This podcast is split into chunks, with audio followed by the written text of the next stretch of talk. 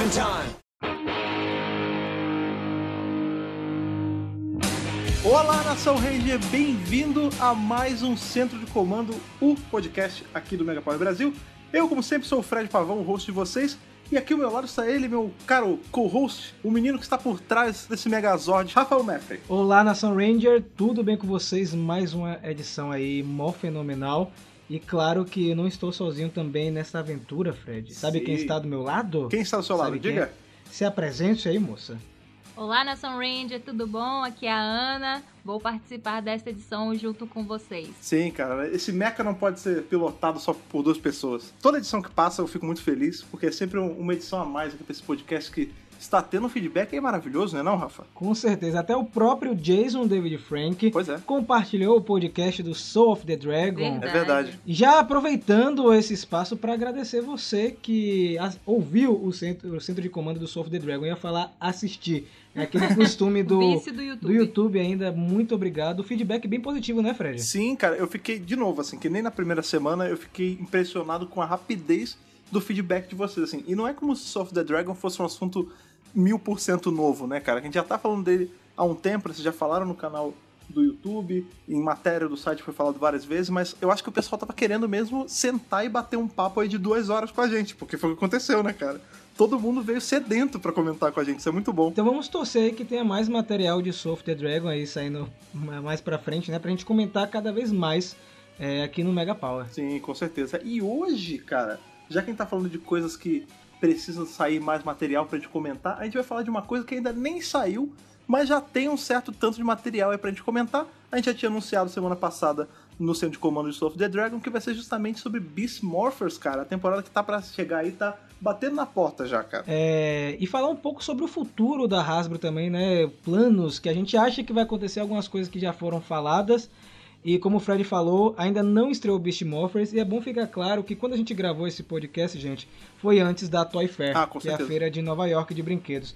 Então, se saiu alguma coisa como um trailer, a gente não vai ter como comentar aqui hoje com vocês. Quem sabe em um podcast futuro, não acha? Sim, acaba que esse, esse podcast vai ser mais um nossas apostas para o que está por vir, né? Óbvio, a gente vai falar muita coisa que já está confirmada, né? Que, que aí tanto a Hasbro quanto os canais oficiais de Power Rangers já soltaram.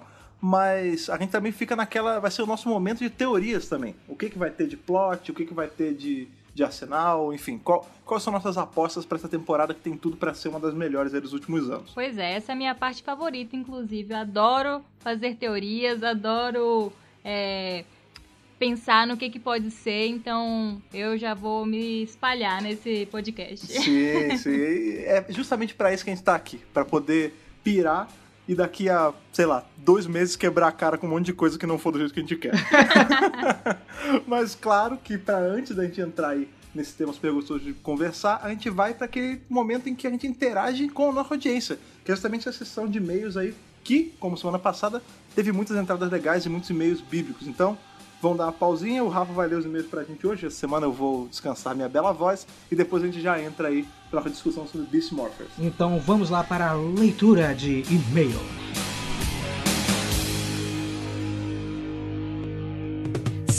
Oh a. Mais uma semana, mais uma leitura de e-mails. É, tem que admitir, Rafa, que é um dos momentos que eu gosto mais, porque esse é aquele momento que a gente, a gente chega pertinho da audiência. Tipo, imagina que tá todo mundo numa sala e todo mundo se aconchega junto pra, pra conversar mais de perto, cara. Eu gosto demais. É tipo um clube do livro, sabe? Só que é o clube dos Power Rangers, cara. É, cara, é, é o, clube, é o clube das cartinhas. Você lembra? A gente tem a mesma idade, você deve lembrar. Os Trapalhões, se não me engano, que eles tinham aquele momento que eles Sim, jogavam as cartas pra cima da Sufabril e eles catavam aí, ah, pega essa aqui do fulano. Denunciando a idade Nós aqui, dois. É, não, com certeza, isso aí sem dúvida, cara. Mas nós dois somos, essa- somos esses dois, cara. A gente tá pegando as cartinhas dos nossos ouvintes, cara. É, é é uma realização muito grande. Nossa, quando você falou isso, veio uma nostalgia retada aqui, cara, de verdade. Né, cara? Ó, pense, você que manda e-mail pra gente, pense que você tá colocando uma cartinha na nossa piscina de cartas gigantes. Sim, sim. É isso que você tá fazendo, e é isso que a gente vai fazer aqui hoje, que a gente vai pegar essas cartinhas e ler. Semana passada, eu falei bastante, que a gente teve aquele que gostamos de falar de evangelho segundo alguns de vocês, né? Porque tivemos várias bíblias semana passada, e eu tive que ler. Essa semana, como eu e o Rafa, a gente sempre tá revezando, é a vez dele ler o evangelho segundo vocês. Então, Rafa, por favor, leia aí, puxa a primeira cartinha da nossa piscina e leia, diga de quem é e tudo mais. Então, gente, quem abre aqui nossa, nossa terceira edição aí de Centro de Comando é o Marcelo. Esse Marcelo, gente, ao longo do e-mail eu vou explicar quem é esse Marcelo da Cruz, tá? Ele falou o seguinte. Olá, nação mó fenomenal. Meu nome é Marcelo da Cruz e fiquei imensamente feliz quando descobri que este podcast finalmente saiu do papel. Yes. Gravei com o Rafael no CaminoCast às vésperas do filme de 2017 e ele havia comentado sobre podcast ser uma mídia que ele curtia muito e esperava levar para o Mega Power Brasil. Projeto se realizando que alcance proporções megazórdicas. E aí, Fred? Sim, a gente já fala. Ó, isso é porque o pessoal não, não está conosco o tempo inteiro, mas a gente se conhece há quanto tempo, Rafa? Já tem uns bons anos aí, cara. Tem, tem o tempo de idade do Mega Hero, então tem uns 8 anos, Fred. É, então, a- e desde. Não há oito anos, mas eu lembro que há anos já eu fico com essa ideia, porque eu tenho já um podcast há muito tempo também lá no meu outro site, e eu sempre falo, Rafa, vamos começar esse podcast, vamos começar esse podcast, o pessoal vai gostar. E ó, é, é só sucesso o centro de comando, cara. É, e eu acabei gravando com, com o Marcelo, Marcelo super gente fina, fanzaço de Star Wars, que é outra franquia aí que eu amo. Que maneiro. Aí, gente, consumam Doctor Who, Power Rangers e Star Wars, não tem erro. Tá? E Star Trek também, não tem erro. E ele ainda continuou, viu? Ele falou sobre a HQ Soul of the Dragon.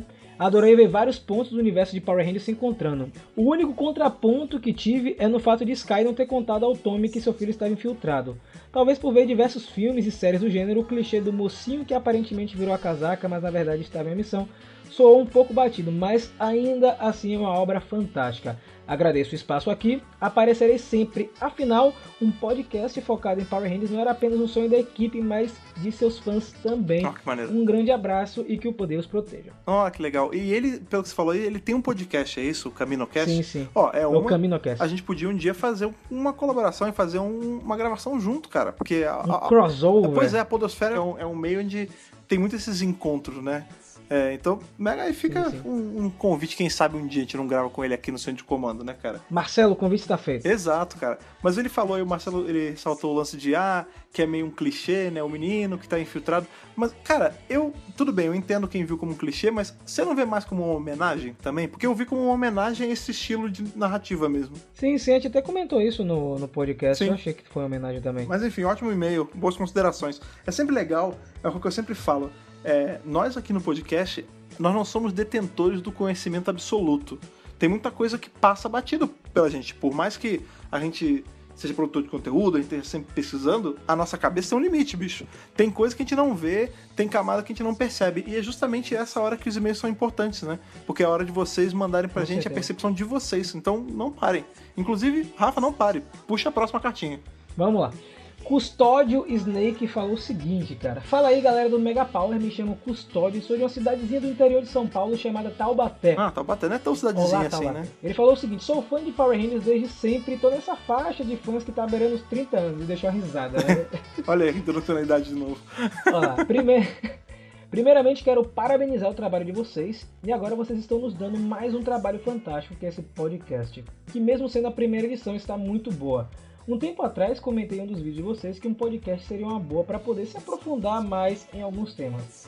Como essa é a primeira edição, e ele falou da primeira, tá? Porque esse e-mail veio depois. Ah, sim. É impossível ter a leitura de e-mail, mas torço para que ela aconteça, pois assim os fãs vão saber o que os outros fãs pensam e qual assunto eles mais gostariam de ver aqui. Uma última coisa, realmente espero que tenha um podcast sobre o TJ, o melhor líder da franquia. Um Nossa. abraço a todos e vida longa esse podcast. Cara, não, pô, muito obrigado aí pelos desejos da longa. Eu tava até comentando com o Rafa aqui em off, antes de começar a gravar a sessão de e-mails, o quão empolgado eu venho toda semana pra gravar e pra editar e pra soltar, porque é um. É, assim, pra gente, enquanto na hora de gravar, é o momento em que eu sento com o meu amigo pra bater papo, porque a gente tá longe e, tipo, a gente não para pra conversar de áudio durante a semana. Então esse é meio que o nosso momento também, né, cara? Então pode, Com ficar, pode ficar E tranquilo. é super natural, né? Pois é, é, a gente tá trocando ideia aqui, cara, coisa que a gente demora a fazer. É, então você pode ficar tranquilo que a vida será longa e próspera nesse maravilhoso podcast, com certeza. Mas uma, uma coisa que ele falou e é um baita, uma baita pauta maneira, cara. Uma ode ao TJ. Imagina, uma hora falando de TJ, vulgo melhor range de todos os Nossa, tempos. cara, eu, eu imagino a Ana nisso. Ela ia ter dois podcasts que a Ana ia, assim, se realizar gravando. Uma ode ao TJ e uma ode diabólico. A gente tinha que fazer esses dois. Pô, essa é uma boa, essa Né? é uma boa. Olha, olha só, o do Felipe Guimarães é bem curtinho. O assunto do, do e-mail, Fred, é mó fenomenal, muito obrigado. Felipe Guimarães Batista botou: Comecei a acompanhar o canal de vocês em 2017 e será maravilhoso ouvi-los toda segunda-feira. Olha que legal. Pô, meio curtinho, né, cara? Foi, é legal, né? Foi meio mais de agradecimento a gente. E, de novo, é, é muito bacana essa, essa resposta positiva que a gente está tendo. Não dá pra negar, assim, não tem como a gente mentir que a gente não ficou um pouco apreensivo. Agora você está sendo descrente, Sim, que você disse que eu era o descrente. Não, todos nós temos um pouquinho de, de incredulidade dentro da gente, né, cara? Mas é verdade, cara. Quando a gente foi começar, eu fiquei assim, meio, será que vai dar certo? Será que não vai? E eu vou te falar, cara, o, o combustível maior, assim, desse podcast é justamente são esses agradecimentos, cara. É o cara que ele, às vezes, ainda mais segunda-feira, né, que é um dia tão caído, a gente tá tão, ah, cara, tem que trabalhar, tá, não sei o quê. Você começar a semana com essa rotina de, ah, eu vou encontrar os caras pra conversar o que eu gosto, é muito maneiro poder ser o cara que tá proporcionando isso pra galera, né? Com certeza. Agora eu posso puxar uma Bíblia, Não, Fred? por favor, cara, vamos abrir o salmo de hoje. É o Spartacus o nome do rapaz. Olha aí, Só o. Evangelho segundo Espartacus, manda ver. Ele falou o seguinte: Olá galera, parabéns por essa segunda edição do podcast, ficou muito boa. E falaram de pontos muito importantes sobre o presente e o futuro da franquia. Esperemos que esse rumo que Power Rangers tem tomado continue e que os fãs continuem a receber mais material com a quali- qualidade desse quadrinho. Oremos, oremos. Então, é, o e-mail do Spartacus eu vou dar uma resumida aqui, porque alguns pontos que ele perguntou aqui a gente vai abordar no podcast de hoje. Ah, sim. É, ele, ele deu a sugestão de fazer um podcast é, dedicado às dimensões no universo de Power Rangers, é, que aparecem em Dimensões de Perigo. E como a gente vai falar de Beast Morphers aí mais pra frente, seria legal a gente ter esse tema aqui no podcast. O que, você acha? Ah, inclusive essa, quando a gente tava. ah, O beta do centro de comando, quando a gente tava fechando assim, o que, que a gente pode falar de pauta? Eu acho que eu tinha até falado disso, porque a gente tem o nosso grupo lá do, do Facebook, né? O, o grupo oficial do Mega Power Brasil lá, se você não faz parte e você usa o Facebook, é sempre uma dica ir lá fazer parte. Há um tempão atrás, quando a gente tava na, no hype de Shattered Grid, eu fiz um chart, lembra? Com todas as realidades Sim, sim. De, de Power Rangers. É, Cara, aquilo ficou muito. O pessoal gostou. não, né? aquilo foi. Então, foi muito legal de fazer, porque eu. Tem coisas, assim, tem, tem temas de, da cultura pop que eu gosto muito. Um é Viagem no Tempo, isso é, é inegável. E a outra é justamente essa ideia de versões paralelas de personagens, universos alternativos. Eu gosto muito disso. É, e é muito legal ver Power Rangers fazendo isso agora com essa excelência toda. E aí eu fiz esse chart, mas eu fiz nele, assim, pensando em ser um podcast lá atrás. Tipo, porque a gente não tinha podcast ainda. Então eu tive meio que extravasar a minha vontade né, nesse, Era um embre... nessa é, postagem. tava- você tava doido naquela época. Tava mesmo. E a outra coisa que ele falou assim, vocês não acham que RPM e Beast Morphers é, podem ter ligações? Então escuta o podcast de hoje, cara, porque tem muita coisa que a gente vai comentar aí, provavelmente vai chegar É, é, nesse, nesse ponto, porque eu tava com vontade de falar sobre isso. E ele falou assim, espero que continue com um bom trabalho e continue a trazer mais conteúdo com essa qualidade para os fãs de Power Rangers, seja no canal, no site ou agora no podcast. Um forte abraço, Spartacus Squad do Poder, e botou um PS. Hum. Logo após a edição zero do podcast, enviei um e-mail com a sugestão para vocês abordarem alguns pontos de turbo. Se quiserem abordar esse assunto no futuro, ficarei muito feliz em saber a opinião de vocês. Então, Spartacus, eu vou dar uma olhada no seu e-mail de novo de Power Rangers Turbo para ver se a gente pode fazer uma coisa bacana aqui mais pra frente. É, eu, eu não me nego, porque todo mundo sabe, assim, eu- sempre que entra essas listas de temporadas favoritas, a minha favorita sempre é Turbo barra Espaço, porque na minha cabeça eu não consigo desassociar uma da outra. As temporadas não, não Uma se separam só. nunca. É. Fica tranquilo que Turbo vai pintar aqui em breve. Inclusive, eu tô prometendo a segunda parte de um vídeo de Power Rangers Turbo no canal. Então, aguarda é, por lá também, que vai ter conteúdo de Turbo em breve. Maravilha. E com certeza vai ter aqui no podcast, porque o podcast, gente, o centro de comando, é um espaço feito pra gente explanar todos os detalhes das temporadas. Sim, é, Entende? fazendo uma analogia assim da vida, o canal do YouTube é como se ele fosse um microscópio. A gente pega e é aquele pontinho focado, é 10 a 15 minutos, é uma coisa bem pontual. Enquanto o podcast ele é uma lupa, né, cara? Sim, é sim. um mundo que a gente explora aqui, tipo, não tem limite de tempo aqui pra gente. Você fica viajando imerso no universo de Power Rangers e nem vê a hora passar. Mas é isso, a gente vai encerrar aqui as leituras de e-mails de hoje. Se seu e-mail não foi lido aqui, não, não se preocupe que com certeza nós vimos o seu e-mail, Sim. nós anotamos as sugestões, anotamos as críticas, tudo E direitinho. respondemos com coração. Exatamente. E com certeza em breve você pode ver o seu tema aí sugerido pintando por aqui, né, Fred? Sim, com certeza. Se o seu e-mail não for lido essa semana, cara, use isso como um incentivo pra você continuar escrevendo e-mail pra ser lido talvez semana que vem, né, cara? A gente tá muito feliz de estar recebendo muito e-mail. Então, assim, entenda que a gente não pode ler todos, mas continue mandando. Acho que assim, não se desanime. Seu e-mail pode ser lido semana que vem aqui no podcast. Eu vou lembrar pra vocês aí para onde vocês têm que mandar pra vocês não esquecerem. Vocês vão enviar para megapowerbrasil@gmail.com e no assunto podcast pra gente poder filtrar direitinho pra não perder o seu e-mail em lugar nenhum. Certo, Rafa? Com certeza. Continue mandando, tá? Não deixe de enviar, por favor. sim. Então, vamos, já que a gente encerrou agora esse momento aí mais, mais próximo ali dos nossos ouvintes, vamos partir ali para o que eu já gostei de chamar de Neo Corinto. Vamos falar aí de Eita. Beastmorphers do futuro da Hasbro. Estamos preparados. Simbora.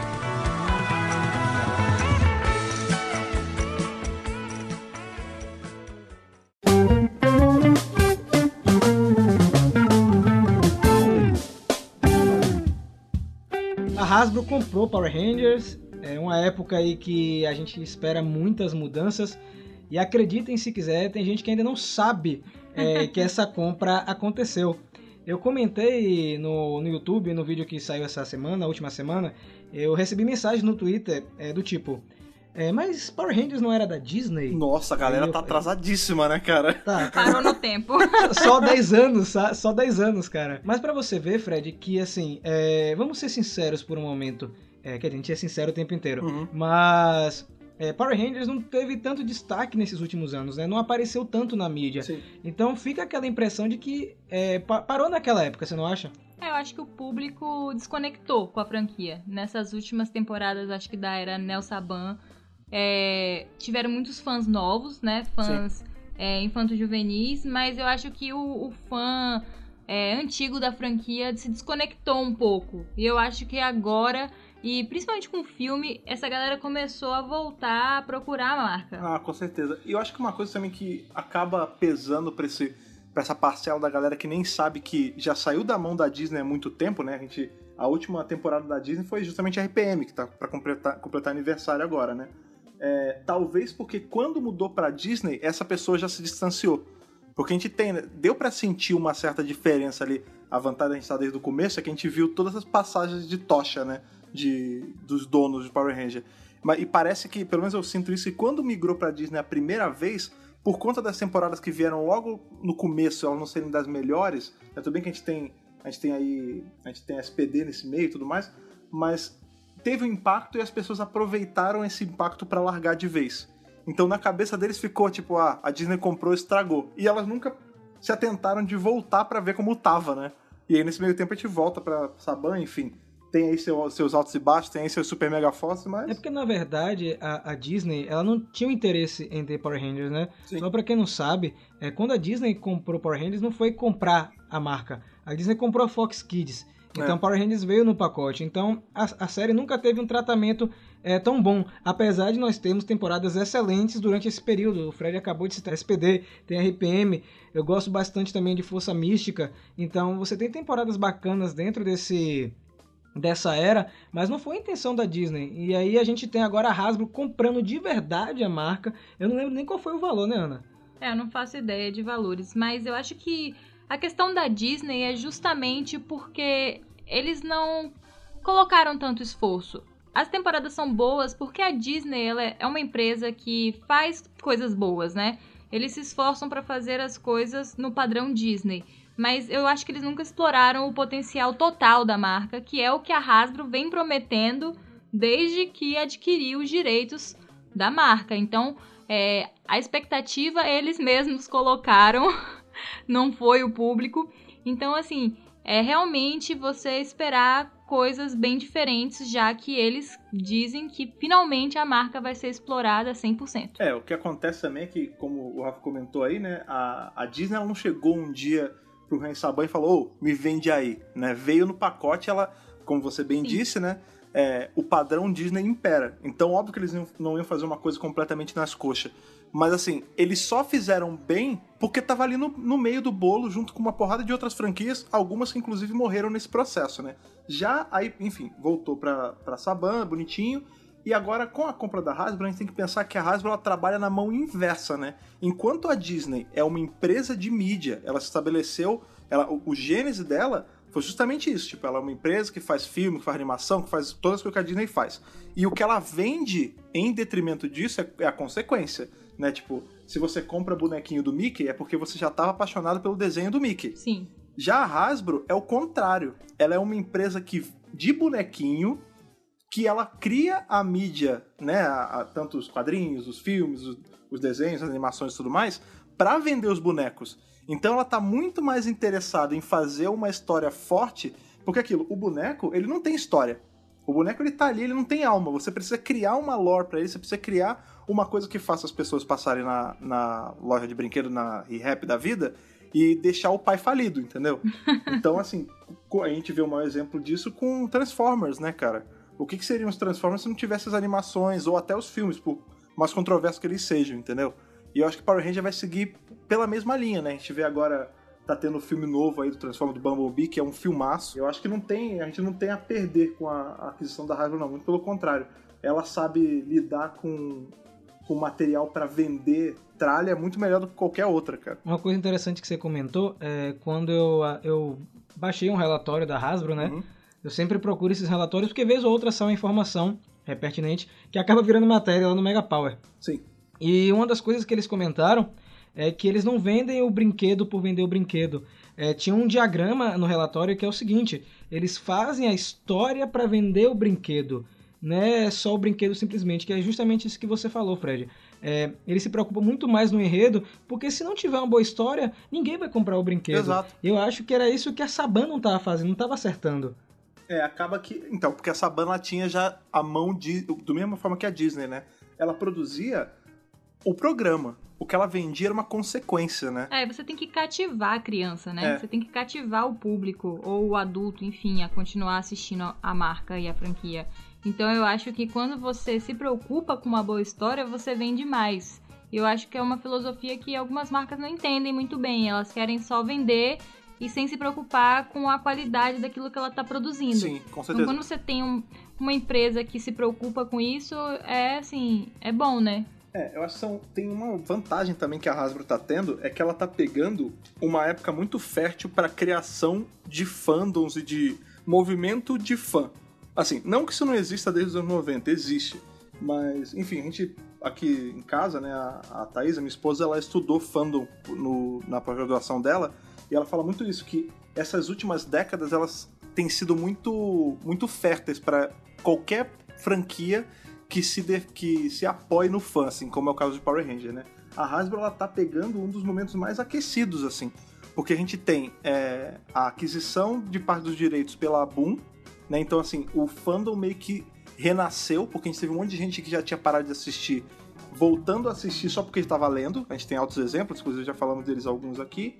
A gente tem esses, os aniversários da própria franquia, né, cara? Os 25 anos que vieram aí, agora já tá, já tá até saindo deles. Não tinha um momento melhor para ela, pra ela comprar e para ela investir no material que é relativo à série. A maior prova disso foi agora o, o anúncio que teve dos bonecos, né, cara? Das action figures. Você compara com a, a outra linha que a, que a Saban tinha, com, por exemplo, agora o último de Ninja Steel, e é um nível de, assim, de qualidade gritante de diferença. Entendeu? E justamente porque você tá. Que a É. dona agora é uma fábrica de brinquedo. Entendeu? Sim, sim, você tá falando com a Hasbro agora, né? A Hasbro domina praticamente o mercado. Exato. Eu lembro, antes do, do anúncio é, de, da Hasbro comprar Power Rangers, né? É, eu e Ana, a gente foi lá na, em alguma dessas lojas de brinquedo, não recordo qual foi. E a gente foi ver justamente é, qual tinha mais brinquedo, se era Hasbro ou Mattel. Sim. Porque tinha um rumor também que a Mattel podia comprar é, Power Rangers. E, gente, é, a quantidade de produtos da Hasbro é assustadora. Sim. Eles dominam tudo. Você tem Marvel, você tem é, Star Wars, tem Princesa da Disney, é, Transformers, tem uma infinidade de coisas. É praticamente tudo Hasbro que você encontra na loja.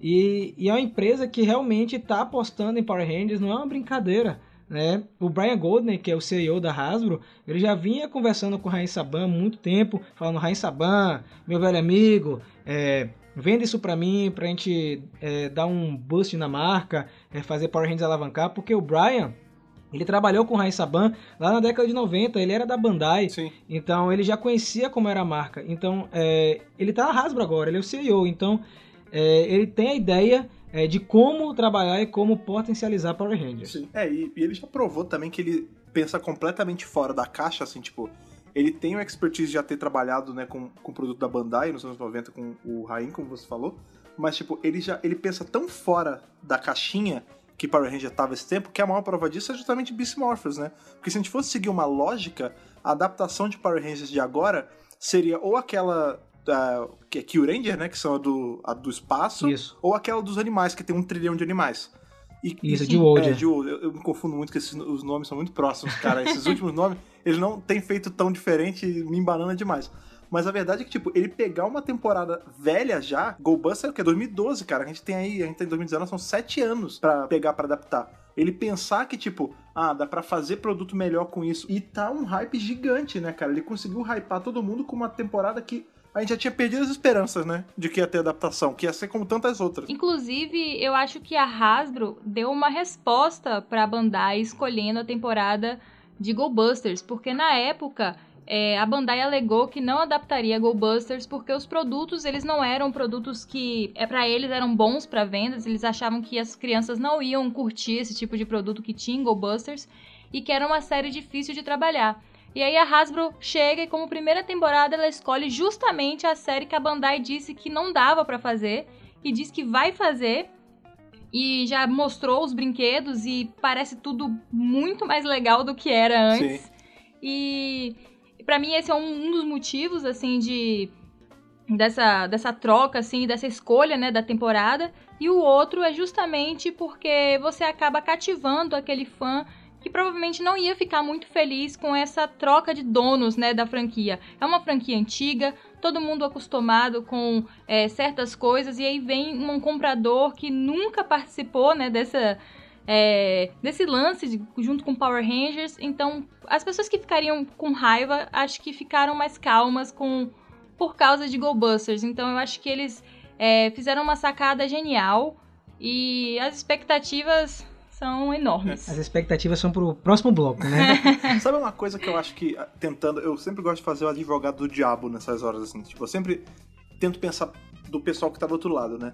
Lá atrás, quando eles escolheram não adaptar Go Busters, eu, apesar de eu ter sido contra também na época, mas eu fico tentando entender o porquê. E a única coisa que me faz, assim, que me leva a crer que eles não quiseram foi justamente porque Go Busters ele tinha uma pegada um pouquinho mais adulta.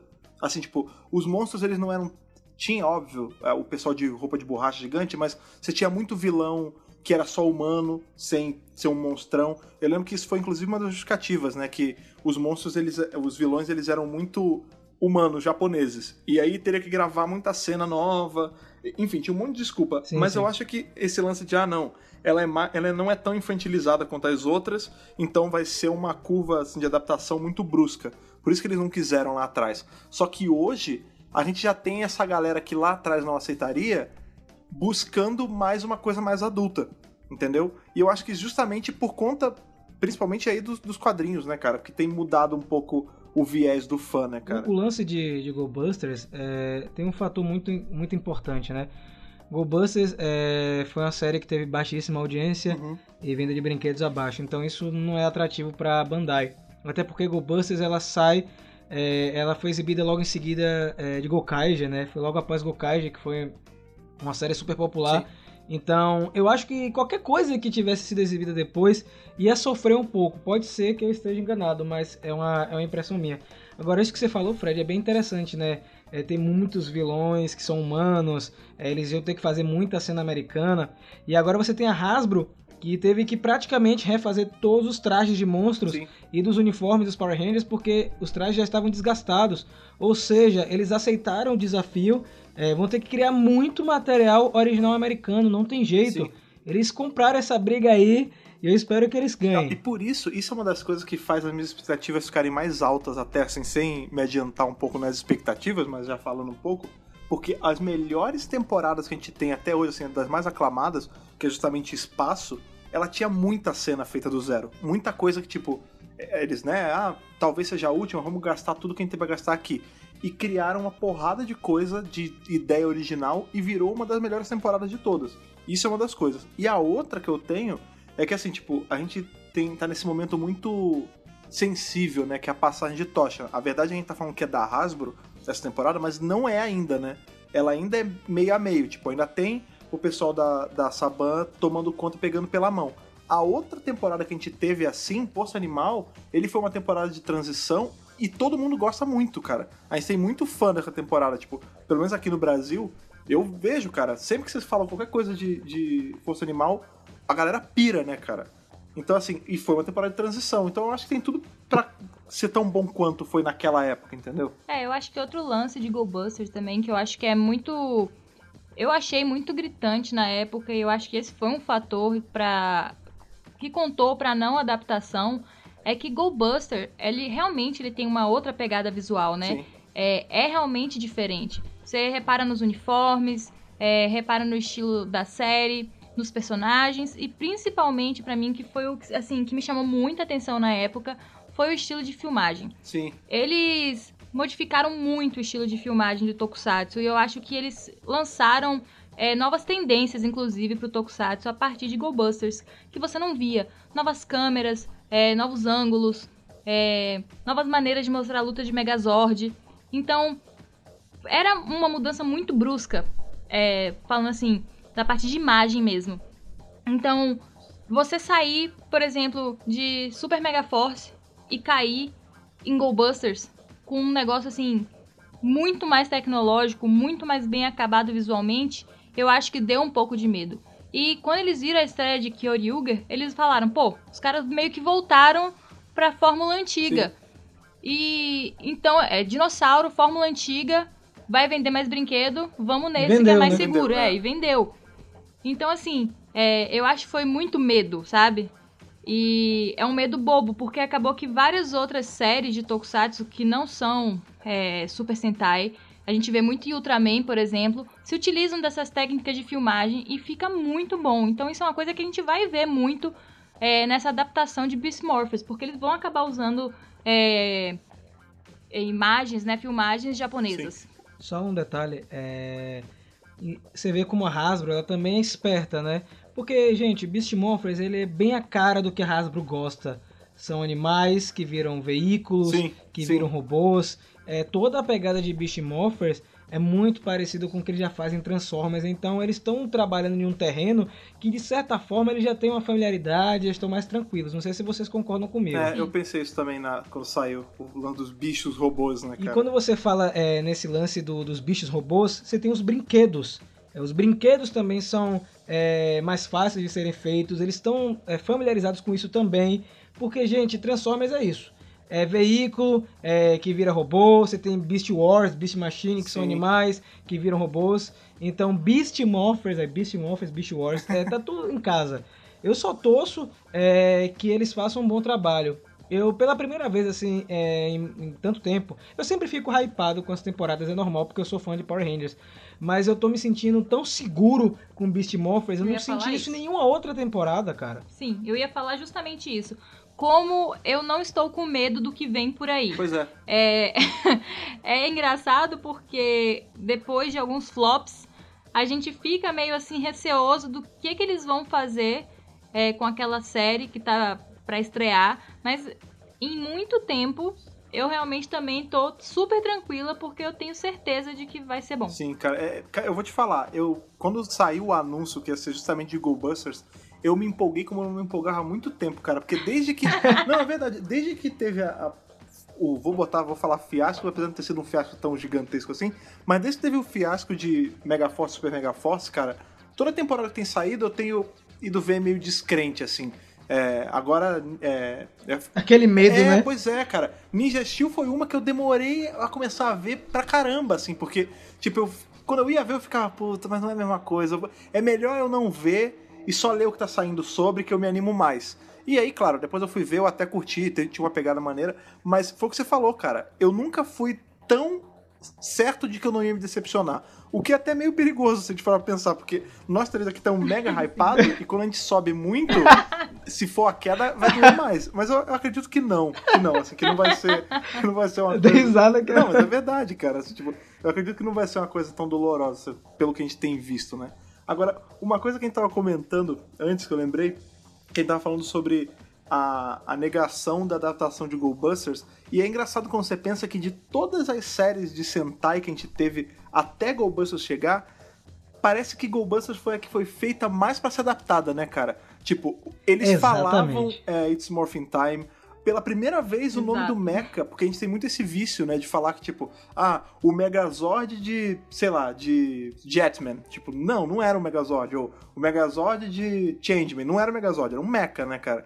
E em Goldbusters ele era um Megazord mesmo, né, cara? Tipo, parece que assim, a, a Bandai, ela chegou e falou, cara, eu vou... Já que eles vão comprar, a gente sempre tem que faz, abrir um monte de concessão. Vamos abrir de uma vez. O que o americano gosta? O americano gosta de, tipo, ele não gosta de colã, ele gosta de, tipo, uniforme, casaco de couro. Vamos botar, ah, é It's Morphin Time que eles querem? Vamos botar, tipo... Eles esticaram tudo. E foi o que vocês falaram, tipo, era tão diferente que o pessoal na hora de comprar ficou, tipo, peraí, mas não parece mais Power, que é Rangers. O que, que é isso?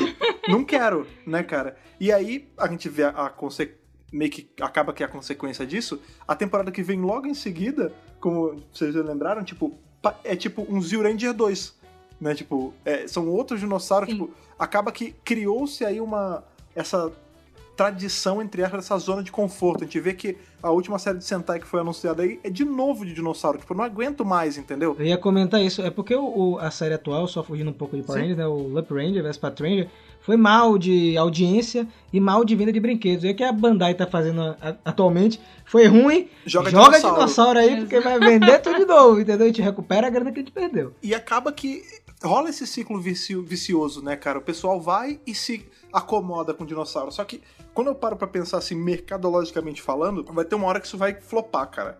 Porque assim, a gente tem que lembrar que Power Rangers, lá Mighty Morphin fez sucesso quando a gente era criança, porque foi justamente na época de Jurassic Park. Dinossauro era legal nos anos 90. A gente ficava louco quando a gente via dinossauro. Hoje em dia a molecada não tá tão Eu era doido eu por também, dinossauro. cara. Eu tinha os bonequinhos daqueles de 99, eu tinha um trilhão de dinossauros. Eu gosto até hoje, cara. O lance é que a molecada de hoje em dia não tá tão mais hypada nisso, entendeu? Ela não pode se. É. Ela não pode se escorar tanto em, em nostalgia assim, entendeu? Porque vai ter uma hora que a galera vai cansar. A sorte que Dino Charge estreou no ano da estreia de Jurassic World. Foi tipo uma cagada aí homérica, né? Porque foi uma sorte retada, Pois cara. é, então, a não ser que saia outro agora, você você realmente acha que o pessoal vai empolgar tanto em ver mais uma série de dinossauro? Não vai, cara. Eu não tô empolgado. Eu acho que a galera tá meio saturada. Exato, eu não aguento mais. Tipo, quando eu vi dinossauro, eu falei, ah, tá bom, dinossauro. Tipo, não é que. eu- sabe o que é brabo? Tipo, limita até a nossa cabeça. Porque às vezes eu vou, tipo, pensar, ah, como eu montaria uma equipe? Na hora que vem qualquer réptil na minha cabeça, eu já fico meio broxado. Tipo, tem tanto bicho a explorar, tem, tem tanto tema, né, cara? Tipo, não precisa ser nem animal, pode ser, sei lá, constelação. Questão de constelação foi, foi Kyurendia, mas. É, quando apareceu o Rio Soldier, é, tinha uma especulação de que poderiam ser dragões. Aí eu falei, pô, Isso seria que legal. legal, velho. Se for dragão, vai ser, tipo, demais. Porque é, assim, meio próximo do dinossauro, Eu né? acho que ia ser, sabe? É isso. Só que eles não tiveram a coragem. E eu acho que ia fazer sucesso, mais sucesso se fosse dragão do que se fosse dinossauro. Sinceramente falando, é minha Sim, opinião. eles podiam apostar em, tipo, grupos de um bicho só. Tipo, foi em Jetman, por exemplo. Só aves. Aí, sei lá, vai fazer um só de felinos. Ou Eu ia falar isso. um só de felinos seria maneiraço, Só cara. felinos. Tipo, Aí você teve a Gek Range aí, que é Folha da Selva, né? É, então. é, como é? Do Tokusatsu GHH. É, teve o Todo Tokusatsu. mundo é felino. Toraiga, Xixiléu e... E a outra esqueci o nome. Pauta pra centro de comando isso aí, hein? Eu, eu empolgo. É, né? Falta? verdade. Vamos ver, né?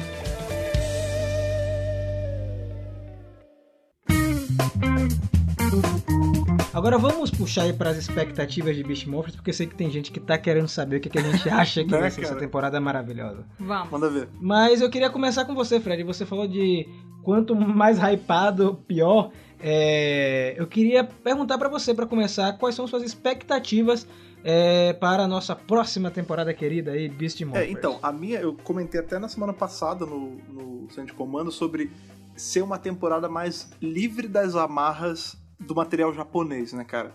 Eu tô, claro, né, eu tô me baseando muito no fato de já ser uma coisa muito antiga, como eu falei hoje já, Mas, tipo, eu não sei, cara. Eu tô com o feeling que eles vão aproveitar pra fazer uma parada meio solta, assim, tipo, mais próximo do que espaço foi, mais próximo de alguma coisa. Porque se a gente pegar o plot de Go Busters, ele sozinho já daria pra ser um, um Power Ranger, assim. Eu queria ver uma coisa mais, assim, puxada pra. Não pra realidade, óbvio, mas com o pé um pouco mais no chão, tipo. Menos mágica, menos explosão do nada. Tipo, até mais cenas não morfadas. Tipo, eu sinto falta de ver, tipo, porrada franca, sabe? Deles com a roupa civil se virando. Eu tenho uma notícia boa pra te dar, porque a equipe de dublês de Koichi Sakamoto é a equipe de dublês de Power Rangers Beast Morphers, então boas lutas estão vindo por aí, né? Pelo menos eu espero. E sem contar, e acho que essa é a mãe de todas as expectativas, contar que seja, nem que de forma leve, uma pseudo-continuação de RPM, né, cara? Justamente porque a gente tá aí na, no aniversário de 10 anos da temporada, as cores primárias ali, elas batem, os tipos dos animais barra robôs batem, Tipo, até o, o plot, o pouquinho do plot que a gente já tem revelado aí, que é o lance, ah, a cidade, ela é toda. Ela se nutre da energia da, da Morphing Grid, aí tem esse vírus, tipo, rima muito com RPM. Eu acho que foi, foi uma. Se não é uma continuação espiritual, Fred, ou uma continuação direta, é uma homenagem assim escancarada, Sim, né? Pois é, cara. É, Mas eu queria. Sabe o que eu achar muito maneiro? Por exemplo, a gente teve lá atrás, lá atrás, a gente tinha a passagem de Mighty Morphos pra, pra Zell. E, tipo, se, era uma continuação direta. No- até ao decorrer dos episódios, você não visse um, você não conseguia ver o outro. É óbvio que eu não quero que seja uma temporada que você é obrigado a ver RPM. Mas eu achei muito maneiro da Hasbro, tipo, bater assim um martelo real. Tipo, não, é uma continuação mesmo. Tipo, inclusive, vou fazer citações ao que aconteceu lá. E, tipo, botar algum flashback, ou sei lá, botar. Não precisava dos, dos Rangers em si. Botava a Doutora K ali aparecendo, mais velha. Entrando aí na sua onda dessa já expectativa barra teoria, é, seria muito legal mesmo se eles confirmassem isso e falassem, por exemplo, que foi é, a própria Corinto é, evoluindo, né? Sim. E saindo daquela condição de wasteland e, tipo, é, descobrindo a rede de morfagem, é, descobrindo uma, um, um, um foco de energia, né? Que seria a própria rede de morfagem para nutrir essa cidade, porque pra mim me parece que eles vão se utilizar disso, né? Porque em Goldbusters tem aquelas grandes torres na cidade, né? Dos Ene- Enetron. Enetron. Isso, dos enetrons, que são a energia pura e que consegue. É, pura e lim- é, tipo, limpa, que consegue manter a cidade funcionando sem que precise mais dessa loucura que a gente vive hoje, né? Com energia elétrica e tal. Então, assim, me parece que eles não vão usar muito isso e vão substituir essa- esses enetrons por pela rede de morfagem. Então, eu acho que, assim, a cidade ela vai ser alimentada pela rede de morfagem, eles vão ter uma relação muito íntima e faria muito sentido se fosse realmente. é, não, não precisava nem chamar Corinto, podia dizer que a cidade mudou de nome, enfim, pra evoluir. É, alguma coisa assim. E ser realmente aquela cidade, entendeu? Eu acho que seria incrível. Olha a minha teoria aí. A minha teoria. Eu acho que Beast Morphers se passa na realidade normal, que a gente conhece de Força do Tempo.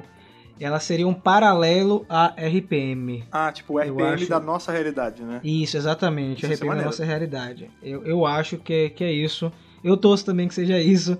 Que seria bacana, porque talvez, é, sendo é, nesse esquema e tendo a possibilidade de um crossover, eu acho que aconteceria em algum momento do próprio Evox se encontrar com o Vengix e formar uma aliança, não É, sei. Eu já acho que tem grandes chances de ser no universo de RPM mesmo, porque a gente teve indicativos aí com Super Ninja Steel.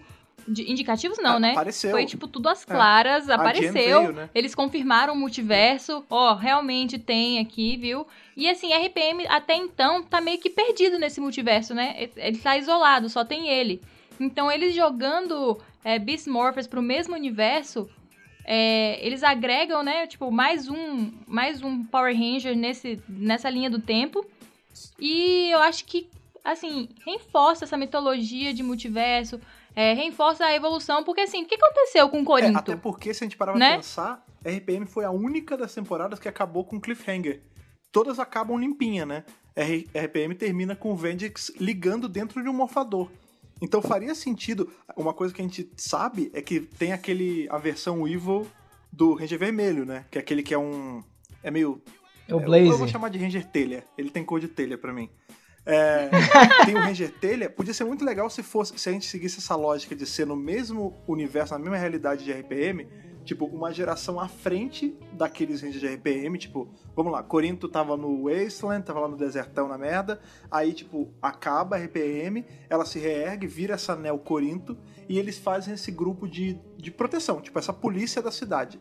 E aí, no momento em que alguém usa aquele morfador infectado, ele vira o Ranger Telha. Nossa, olha aí, pá. Hasbro pode contratar a gente Contra- já.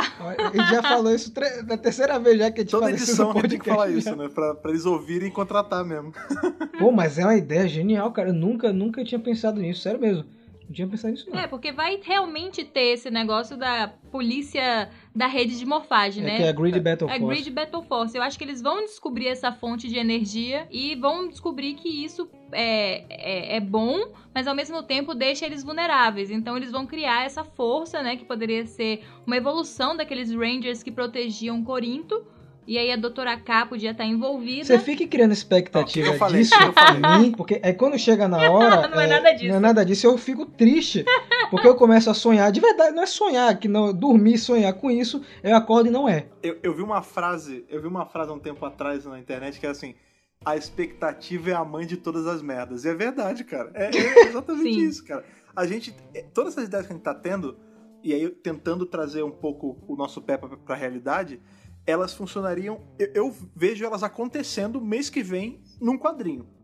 Tipo, fácil o quadrinho Hum, faria verdade. isso. Agora, na TV, quando eu tento me firmar, botar um pouco o pé no chão, eu vejo que tá bom demais pra essa TV. Entendeu? Tipo, a TV não, não consegue me dar isso. Vamos ter fé. vamos dar, um- vamos dar uma, uma, uma chance pra Hasbro. Você mesmo falou chance. que era pra dar uma chance pra ele nas coisas. Porque a Hasbro comprou nessa intenção, né? Sim. A Hasbro comprou na intenção de explorar o potencial total. Veja que eu estou trabalhando com palavras vindas da própria empresa, não é invenção da minha cabeça. Eles compraram para explorar o potencial. Então, assim, potencial para ser a continuação de RPM tem. Claro, exato. E potencial pra gente quebrar a cara também tem. Tem. mas, também. mas a gente tem que colocar um pouco na conta deles, porque eu vou te falar, há anos que a gente não vê o dono de Power Ranger hypando tanto a fanbase assim. Primeiro, eles estão numa demora desgraçada pra liberar qualquer coisa. Isso aumenta demais as expectativas, cara. É, e, e todos esses statements de tipo, não, a gente vai usar o máximo potencial. Não, fica tranquilo porque é, tá, Tá tudo, tudo bem, bem agora. Então, assim, a gente vai entrando numa. Nesse, nessa zona segura que eles estão criando. Então, eu, eu realmente, eu sou um cara que eu tento não ser um descrente. Cara, vou lhe contar uma coisa. O, o, o Jason Bischoff, rapidinho, vou lhe Não, por contar, favor, porque essa é boa. O Jason Bischoff tava no Twitter, né? Aí ele abriu aquele espaço que ele faz pra perguntas, né? O Jason Sim. Bischoff que trabalha na Hasbro, gente? Pra quem não pegou esse aí. E aí perguntaram, Jason, é, qual a sua temporada favorita de Power Rangers? Ele, prontamente, né? É, Power Rangers no espaço, mas Beast Morphers está chegando perto. Ó, E aí você fica... Calma aí, rapaz. Eu falo assim, meu amigo, é o seguinte. Eu acho que você está trabalhando num, num, num campo perigoso, aí aumentando a expectativa da galera. Você falando aí que tá quase tão boa quanto o espaço, ou melhor. Aí como é que a pessoa vai pra assistir? ó, vocês estão vendo como, Como eu é não que sou vai, louco? Fred? Vocês estão vendo como eu sou louco? O que, que eu falei lá no começo das minhas expectativas? Vai ser tipo, com várias cenas novas, tipo espaço. E aí me vem esse cara falar um negócio desse, ele tá brincando com meu coração, cara. É verdade. E você, Ana, quais são as expectativas? As minhas, eu acho que eu acabei É, né? meio que Mesclando, né? falando aqui no meio, né? Assim, é, eu realmente espero que eles explorem esse, essa chance. Porque eu acho que é, um best match desse não acontece sempre, Sim, né? De você pegar duas temporadas que são produzidas é, sem nenhum tipo de relação e elas casarem tão bem uma com a outra a ponto de você poder continuar a temporada de, sei lá, 10 anos atrás. Então, pra mim, se não for aproveitado, é uma oportunidade perdida. Sabe uma coisa que a gente acabou, a gente tá comentando, comentando, tipo, ah, G- é, Grid Battle Force, é, rede de morfagem e tudo mais. A, a própria ideia de usar a rede de morfagem é muito legal, né, cara? Porque era uma. É parte, assim, é tipo uma pedra fundamental da mitologia de Power Rangers e que há anos a gente não vê sendo falado tão diretamente assim, tão abertamente assim.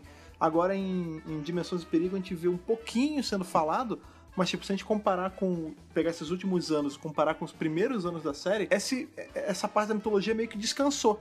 E agora eles estão, tipo, puxando de volta, né, cara? É muito bacana isso. E agora os quadrinhos deram essa fortalecida, né? Shattered Grid, Beyond the Grid, o jogo Legacy Wars, é, Battle for the Grid, que é o jogo de tabu é, o jogo que vai sair é, para PS4, Xbox, o jogo de tabuleiro que é o Heroes of the Grid. Eles estão Então eles estão tentando. tudo, né? é, é É. porque- mas, assim, eu não acho ruim, não. Eu vi gente reclamando. Mas sabe por que eu não acho ruim? Porque como, porque, como você falou, é uma peça fundamental em Power Rangers que nunca foi explorada, gente. E eles precisam de alguma forma empurrar isso goela abaixo pro pessoal que não conhece Power Rangers entender que isso é importante dentro da mitologia. É, eu acho que depois de Beast Morphers vai dar uma freada. Uhum. Não vai ser tão gritante mais. É, mas tendo feito esse trabalho prévio com os quadrinhos, jogos e séries de TV, é, mais pra frente vai ficar muito mais fácil de você fazer uma menção, de você trazer alguma coisa relacionada com a rede de morfagem. Eu acho que eles vão usar a temporada para estabelecer é, de uma vez por todas o que é a rede de morfagem, como funciona, é, como é que os Rangers acessam mesmo, e aí finalmente criar essa mitologia pra rede de morfagem. E aí a partir disso não precisa ficar falando dela tanto assim, porque já vai ter sido explorado. Exato. A gente tem, assim, até pra explicar algumas coisas do tipo, por que que, eh, da onde vem essa energia e por que que tem gente que usa ela com tecnologia, alguns não com mágica, alguns, porque a gente tem que lembrar que é uma, é uma coisa que foi inserida nas adaptações, mas no material original não tem essa, essa- esse fio de prata ligando todas as temporadas de Super Sentai. Sim, sim. Então, assim, Exatamente. é, como, como eles vão se virar para explicar uma, uma fonte de energia que é canalizada de tantos meios malucos diferentes, né? Assim, tem gente que transforma em moeda, tem gente que transforma em carro, tem gente que transforma em mágica, tem gente que transforma em bicho, tipo...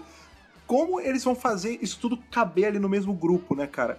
E pra piorar, assim, não sei se pra piorar ou pra melhorar, a gente já teve os Rangers de Beast Morphers aparecendo nos quadrinhos da Boom, né, cara?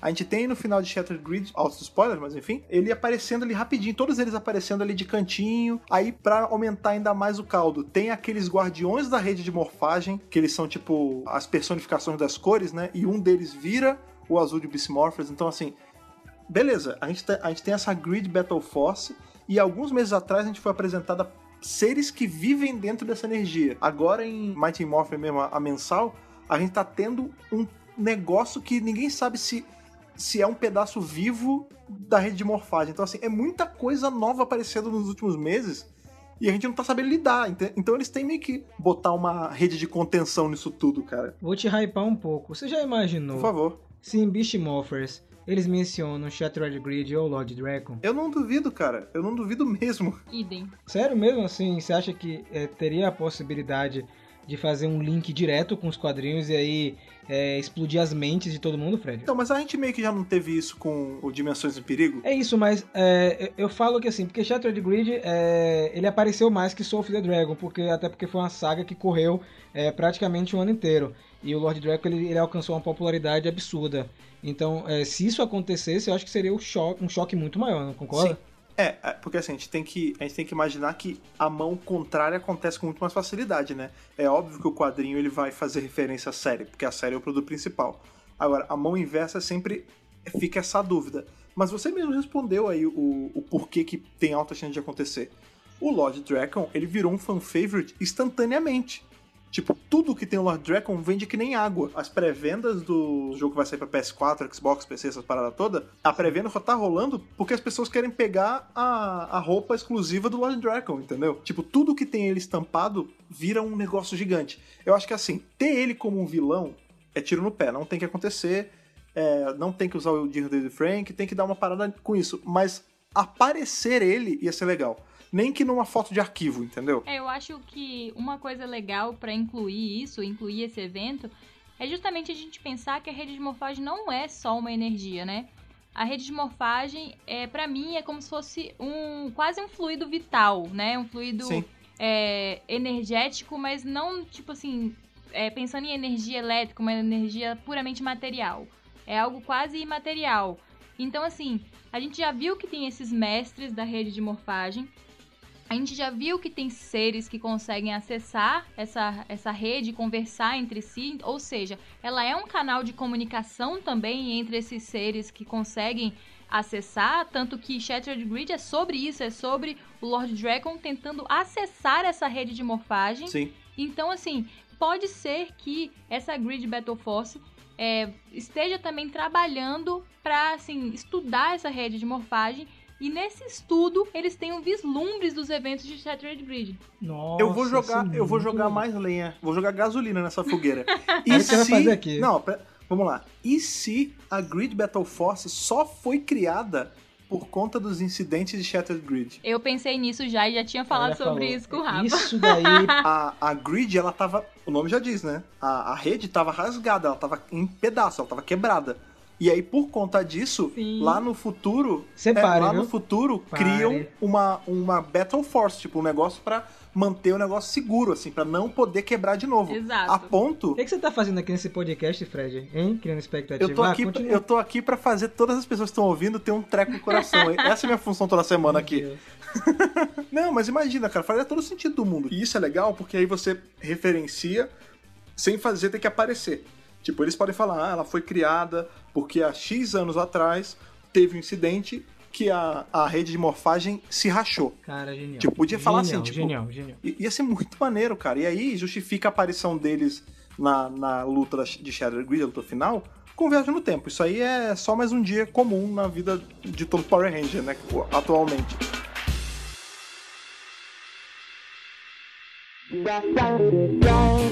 E agora tem uma outra parada, que aí não é. sai um pouco disso de, de Shattered Grid, mas mais uma pergunta pra vocês me responderem e responderem quem tá ouvindo também. Lembra- lembram lá atrás, quando a gente tava na época da adaptação de Hurricangers e veio todo aquele papo sobre Hexagon, que ia ser tipo a temporada que ia unificar todas as temporadas, ia ter o Ninja, ia ter aquela a cidade que tem, é tecnológico, mas também bebe da rede de morfagem e tudo mais. Não aconteceu. A gente teve ali Tempestade Ninja, uma coisa mais puxada pra comédia e tudo mais, e essa ideia morreu. Vocês não estão achando que tudo que eles estão soltando de Beast Morphers não lembra um pouco essa porra de Hexagon? Tipo, a pergunta final é: será que Beast Morphers é o Hexagon que a gente sempre pediu e nunca teve? Aí que tá. É, eu acho que tem alguns elementos do Hexagon. É, pode ter sim, mas tem do Cybercorps, que é aquele roteiro que foi descartado de, Beast, de Go Busters mesmo. Hum, é, que foi feito pelo Emmett Baumick, que fez Forever Red. Só que eu não sei, Fred, se eles podem usar essas coisas sem autorização do cara. não, mas isso aí é só um e-mail de distância, né? Isso é verdade. E dinheiro. E E dinheiro. dinheiros, mas, né? cara, mas a Hasbro já gastou milhões com Power Ranger. O que, que é mais um pouquinho? É, pensando nessa, nesse, nesse caminho, sim. Porque Cybercorps, pra quem não conhece, tem até um roteiro lá postado no Mega Power, foi um trabalho gigantesco pra traduzir. É, fala muito sobre o que seria GoBusters na visão é, desse Emmett Baumick, né? Que era uma cidade com é, abastecendo energia e tal. Hexagon é, era uma pegada mais guerra civil. É, e o, o Cybercorps que usa nesse lance de ter uma energia que alimenta a cidade. Só que o problema de Cybercorps, o roteiro que o Emmett fez, é que ele usou muitos elementos das temporadas anteriores e acho que isso ia ser inviável, porque ele queria que na temporada a gente tivesse personagens de temporadas anteriores como recorrentes. Então é é difícil a gente ter isso. Mas eu não discordo de você, não. Eu acho que alguns elementos foram sim retirados é, de forma sutil, é, que pode até agradar boa parte do fandom. O, o fandom que é mais viciado e fissurado em consumir essas coisas. Sim. Ah, mas o lance de ter personagens antigos como recorrente, eu não vejo tão impossível assim. Eu acho impossível de eles ficarem em todos os episódios. Mas, por exemplo, se a gente juntar com a ideia que a gente tava tendo agora há pouco, de ter a Doutora K como uma fixa, porque vamos, vamos ser sinceros, né? Não é como se fosse a Rose McIver, que hoje em dia tem uma série que tá rodando e que tá estouradaça fazendo filme pro Netflix. A atriz lá da Doutora K tá lá paradinha, aparentemente sem trabalhar muito. Ela pode ser o, o ponto fixo de, de personagem antigo direto, É, seria legal. é, e aí a gente tem a gente tem personagens aparecendo ocasionalmente como deveria ter sido em Super Mega Force. Porque se a gente compara com o Gokaiger, todo, toda semana tinha alguém antigo aparecendo. Poderiam fazer algo assim, tipo, não toda semana, mas tipo de tempos em tempos. Pô, coloca o Blake Foster pra aparecer, o cara vive. Só falta dormir na porta da rádio pra ganhar alguma coisa e ninguém dá nada pra ele, entendeu? É, e assim, seria legal também, é, se ela não quisesse aparecer na série, podia voltar pra aquele lance da voz e dizer que, na verdade, ela virou, tipo, uma inteligência artificial, tá ligado? Aí ela só precisaria ir pro estúdio na, na cidade dela, gravar umas falas e enviar, olha só que É, beleza. Essa é uma boa também, hein? Cara, de novo, eu tô, a gente tá tão empolgado falando, eu tô com tanto medo. De, agora eu tô com medo de não ser o que a gente tá falando. Não, pera aí. Cara, é, esses dias soltaram algumas informações, né? Assim, é, sempre quando estreavam a temporada da, da Neo Saban, né? Que acabou, apelidaram isso e, por incrível que pareça, é, Neo Saban acabou ficando e tendo a enciclopédia, cara, de Power Rangers. E Ah, adotaram é, esse nome. E é, eu sempre ficava preocupado porque to- é, desde Dino Charge até Ninja Steel, a gente pensa que ah, são duas temporadas, não, são quatro, né? Porque são as duas mais as versões Super. Então a gente aguentou aí por quatro anos aquela história do pai do Ranger Vermelho Ah, desaparecido, sim, né? já deu, né? E aí saiu esses dias que o pai do Ranger Vermelho de Beast Morphers é o prefeito, É o prefeito. da cidade, ah, cara. ele não está Então, desaparecido. Bicho, eu vou te- aí eu vou falar de novo. Isso não lembra muito RPM, cara? Exatamente, é isso que eu falo agora. Vá, vá, vá, vá, fale aí agora o que você acha. Não, mas, cara, olha isso. Eles não estão nem disfarçando, bicho. O Ranger Vermelho é um cara negro. O pai dele é o líder ali político ou militar da parada. Maluco, sério, qual é a próxima? Vai ter. Estão brincando com sentimentos, É, né? a próxima vai ser o quê? A amarela vai ser uma menina que era rica e que aí ela largou a riqueza e aprendeu o valor da amizade. O azul vai ser um cara despojadão com sotaque. Vai ser. É o que falta, né, cara? Escocês, ligado? porra. Eu acho que vai ter alguma coisa, porque eles estão segurando muito, né? É, A gente tem aí a sinopse guardada, sete chaves. A gente teve aquela sinopse básica, né? Que a gente falou, que tem o Evox, que é um vírus de computador que quer controlar a rede de morfagem. E aí criaram novos morfadores misturando DNA é, de animais com a rede de morfagem, com a substância que eles encontraram, na verdade, que é a substância Morphin X, que vai ser tanto, vai ser o grande monstro da temporada.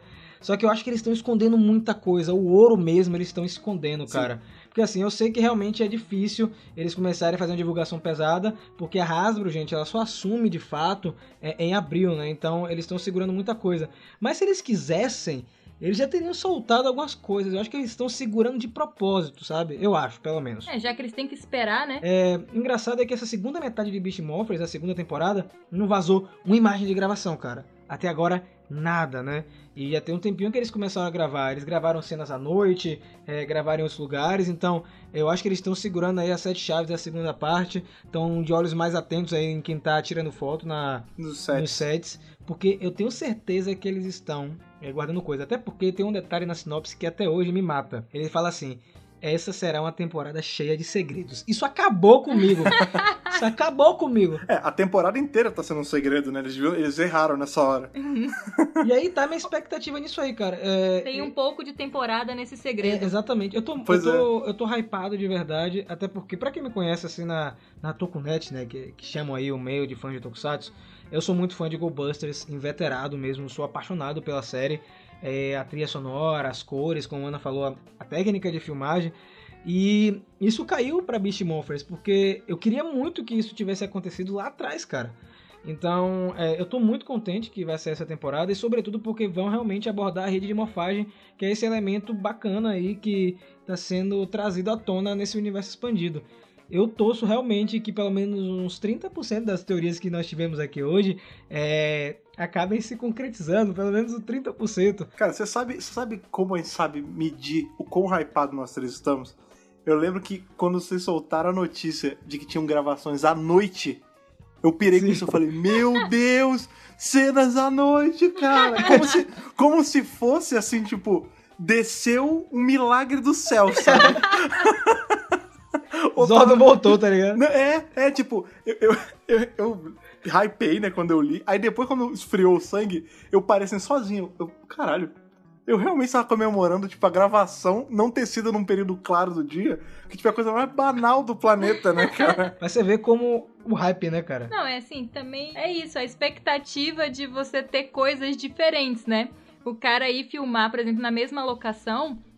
Mas assim, é o trabalho do diretor da série ter um outro olhar sobre aquela mesma locação. É, a gente, às vezes acontece isso, né? Porque assim, eles têm alguns lugares X pra gravar Tokusatsu no Japão. Pedreira da É, que, que podem ser alugados, que podem ser é, fechados, né, pra gravar. Então, assim, é, cabe ao diretor não ficar mostrando sempre o mesmo ângulo. É, fazer a entrada do personagem sempre pelo mesmo lugar. Então, assim, às vezes a gente vê, assim, um olhar diferente de um diretor aqui e ali que conseguem transformar aquela locação que parece que é outro lugar, mas na verdade é o mesmo. Então, assim, espera-se que eles façam isso, né? Com essas cenas à noite, é, enfim, com, com outras cenas que vão ter durante a temporada, que eles tenham esse olhar diferencial. Porque se eu não me recordo, Fred, a última cena à noite de verdade que a gente teve foi no último episódio de Super Mega Force, É. quando eles estão ali na fogueira, naquela pegada meio é, contagem regressiva para a destruição. E as outras vezes que nós tivemos cenas à noite foram naqueles filtros azuis horríveis. Exato, horríveis, cara. cara, que é filmado DJ bota o filtro azul, cara. Nossa, eu acho, eu acho muito zoado isso, porque fica muito Instagram. Fica muito assim, a pessoa cagou uma foto com filtro, sabe?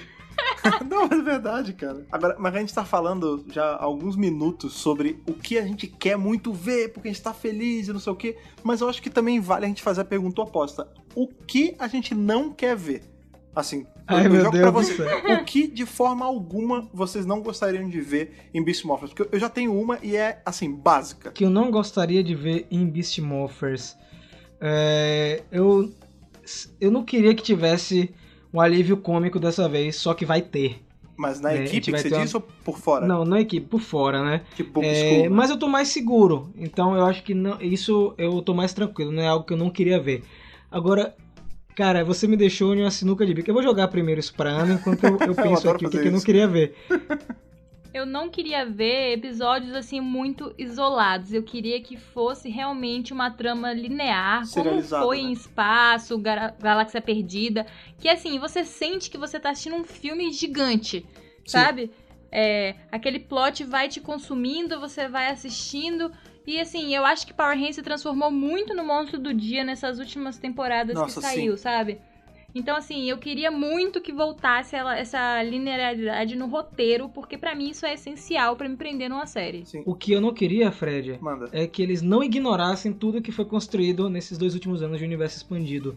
Que Ah, eles não sim. chegassem em Beast Morphers é, e esquecessem o trabalho competente que eles fizeram nesses últimos dois anos e não entregando um roteiro é, bom. É, eu não queria que o roteiro fosse ruim. A verdade é essa. Eu não penso em outra coisa é, que eu não queria na temporada.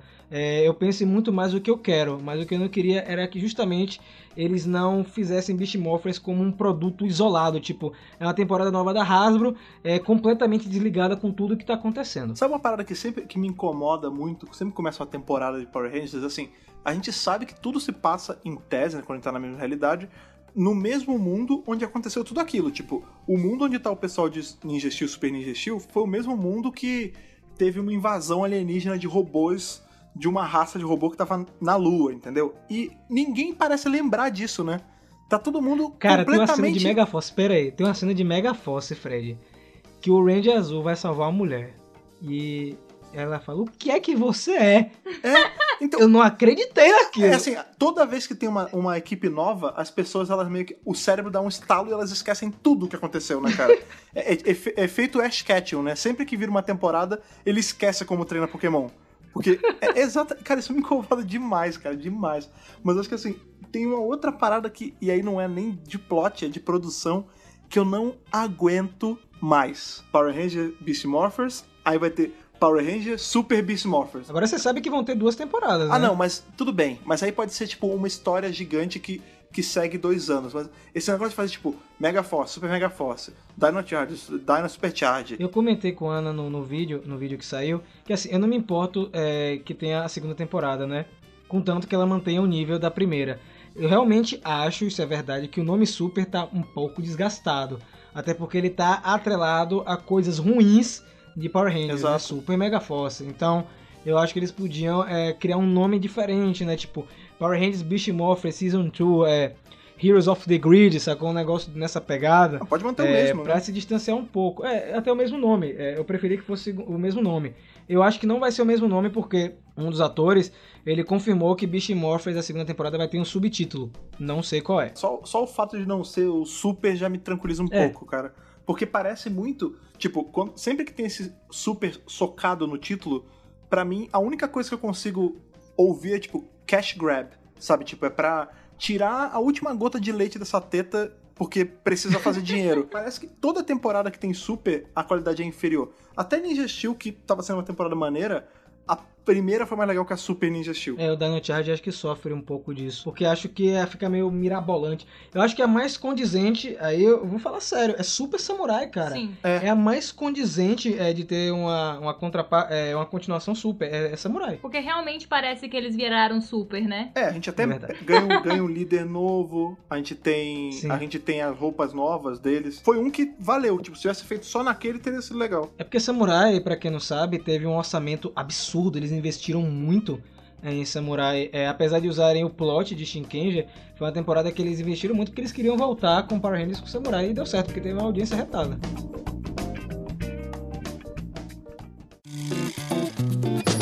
Além do de Beast Morphers, é, a Hasbro acabou confirmando aí, ficou bem claro dessa vez, que nós teremos um próximo filme de Power Rangers para 2020. Eu tô achando muito perto, não sei vocês. É, eu, tam- eu também Eu achei também. muito em cima. Eles teriam que estar gravando agora, né? É isso, pra mim isso reforça a minha teoria que vem sendo dita desde o final de 2017. Qual o é? povo já tá cansado de me ouvir. que é que eles vão continuar com o mesmo elenco. Porque, imagina, se o filme vai ser lançado em 2020, mesmo que ele seja lançado no final de 2020, dezembro, vamos dizer assim, olha o tempo que eles vão precisar, gente. Fazer casting, fazer teste de elenco, é, fazer traje, desenvolver Zord, Sim. sabe? Eu acho que isso exige, assim, um período de dois anos, pelo menos, pra esse processo todo se completar. Então, se eles já estão assim, ah, não, a gente vai usar os mesmos atores, é o mesmo visual, a gente vai dar. Assim, a gente vai dar uma mudada porque a gente tem essa brecha, já que a armadura é algo que vem de dentro dos Rangers. Então, quanto melhores eles ficam, melhor fica a armadura. Sim. Então, assim, tá em aberto, né? Tipo assim, eles podem modificar o visual um pouco sem fugir demais da estética criada. E aí isso já tira um peso de produção enorme, porque, assim, desenvolver traje, dois, três meses com a equipe absurda que a Hasbro colocar, faz. Lá atrás, quando a Lionsgate fez esse filme, ela pegou cinco Zé Ninguém, tá, tirando a Becky G, né, que ela era mais, mais estouradinha assim, mas tipo, a galera ninguém conhecia. Agora, se você traz esse mesmo elenco, não é mais Zé Ninguém, porque é o cara de Stranger Things, é a menina do Aladdin. O RJ, ele, fe, ele fez é, Raio Negro, a série da É, Netflix, então. é, da CW, e vai fazer Monstro do Pântano também. Pois é, então assim, agora eles já são nomes, claro, né? ele- Não é um peso, se eu falar o Gary Oldman, não é, mas tipo, ele já tem. Eu sempre falei isso. Pois é, eles já têm um certo peso sozinhos, né, cara? Eles já vendem um pouco o, o filme. Essa é a minha segunda teoria que eu falo desde 2017. Eu falo, gente, esses atores foram é, selecionados para projetos grandes, que inclusive estão se. é, Estão realizando agora, né? Tá acontecendo agora. Aladdin já saindo agora. Aquaman saiu com Ludlin. Becky G tá estouradíssima é, como cantora latina, melhor cantora latina de 2018. E entrando em 2019 vai lançar um CD. Então, assim, é, a gente tem a Naomi como é, Jasmine, As Panteras. as, As Panteras. Panteras, então, assim, eles estão no, no hype, entendeu? Eles já podem trazer fandoms, é, enfim, que estão separados pra assistir Power Rangers. Sim. Então, assim, é, eu sempre falei isso. Esses caras deixaram esses caras marinar, tá ligado? Deixaram eles ali pegar o tempero. Vamos Olha, de temperar novo esses esse negócio de meninos. comida aqui. Tempera esses meninos aí em grandes produções. Não fui eu que puxei hoje a analogia de comida, tô orgulhoso, Ana. É. Porque é, é, é aquela coisa. Eles eram Zé Ninguéms e agora eles são, tipo, pessoas conhecidas. São os atores da próxima geração. Então, tem para mim, tudo faz sentido. Tudo Pode encaixa. ser só uma grande expectativa na minha cabeça? Pode. Mas eu acho que os indicativos, as informações que estão saindo aqui e ali, indicam que eles estão muito, assim, tranquilos com relação a a gente não vai ter que fazer teste de elenco, a gente não precisa fazer grandes modificações visuais, a gente precisa de um roteirista novo. Sim. Ponto. Um que. Tudo bem que o, segundo filme não foi aí tão bem sucedido quanto o primeiro, mas eu queria ver uma parada mais Pacific Rim, né, cara? Podiam pegar um, um, um lance mais próximo daquilo, ia- ia ser bem legal. Uma coisa que também tem, tem me chamado muita atenção sobre esse lance de ser logo em 2020. De cara, duas coisas, né? Primeiro que é coincidentemente no ano em que esses atores já vão estar livres. Né? Tipo, porque essa galera, esses filmes estão saindo agora, significa que eles já estão já Hum. meio quietos. Então, tipo, 2020 dá tempo de produzir alguma coisa se a gente usar um universo que já tá estabelecido, se eles aproveitarem do primeiro filme. E outra, em 2020 a gente tem que lembrar que a gente vai entrar. Assim, a cultura pop como um todo, ela vai sair de uma fase que ela já tava há muito tempo, que é justamente a primeira grande era Marvel. Né, cara? É verdade. A Fred, Marvel, é verdade, ela é verdade. vai não acabar, óbvio, mas agora com o Ultimato vai ser Vai tipo. perder força. Ex- Não, eu não digo nem perder. Acredito que sim, vai perder força, mas o que eu falo é assim, tipo, pra muita gente, a Marvel meio que vai dar pausa agora, porque depois de Ultimato não vai ter mais Capitão América, não vai ter mais Homem de Ferro, metade dos Guardiões não vão fazer mais por conta do lance que teve ali com o James Gunn. Então, assim, tipo, vai ficar essa, essa lacuna do tipo da, da cultura pop do tipo caramba a gente não tem mais a, a grande saga de filmes pra assistir. Será que isso já não é a, a própria Hasbro pensando à frente falando porra eu tenho que aproveitar é essa essa janela. Tipo essa janela de tipo a galera quer ter quer ser fã inveterado de uma coisa e não vai ter porque agora meio que a, a Marvel vai recomeçar agora depois de Ultimato Não só a Hasbro, como a DC deve, deve aproveitar este momento. É, a DC precisa, tipo, é um must pra ela, né? Porque, É porque tá difícil, né? Vamos concordar. Eu acho é, muito legal essa sua, sua ideia aí, Fred. Eu nem, nem tinha passado na minha cabeça. E com certeza, você falou que se a, a gente, eh, se a Hasbro tá pensando, certeza, se isso passou na nossa cabeça, é muito provável que tenha passado lá na cabeça deles, né? É, realmente você vai ter aí um- uma esfriada é, em filmes de, da Marvel, e aí é realmente o momento certo. Porque, repara, gente, é, Power Rangers de 2017, a Lionsgate, estreou em um período horrível. Sim. Sim. Na época que estreou, eu fiquei muito velho Estreou junto com Logan, com Bela Fera, Ela brigou com, muito Velozes peixe e grande. Furiosos. né? Eles estavam pensando o quê, gente? Que, que- que loucura foi aquela na cabeça? Velho, Power Rangers não tem essa força que tinha nos anos 90. É, tá voltando agora.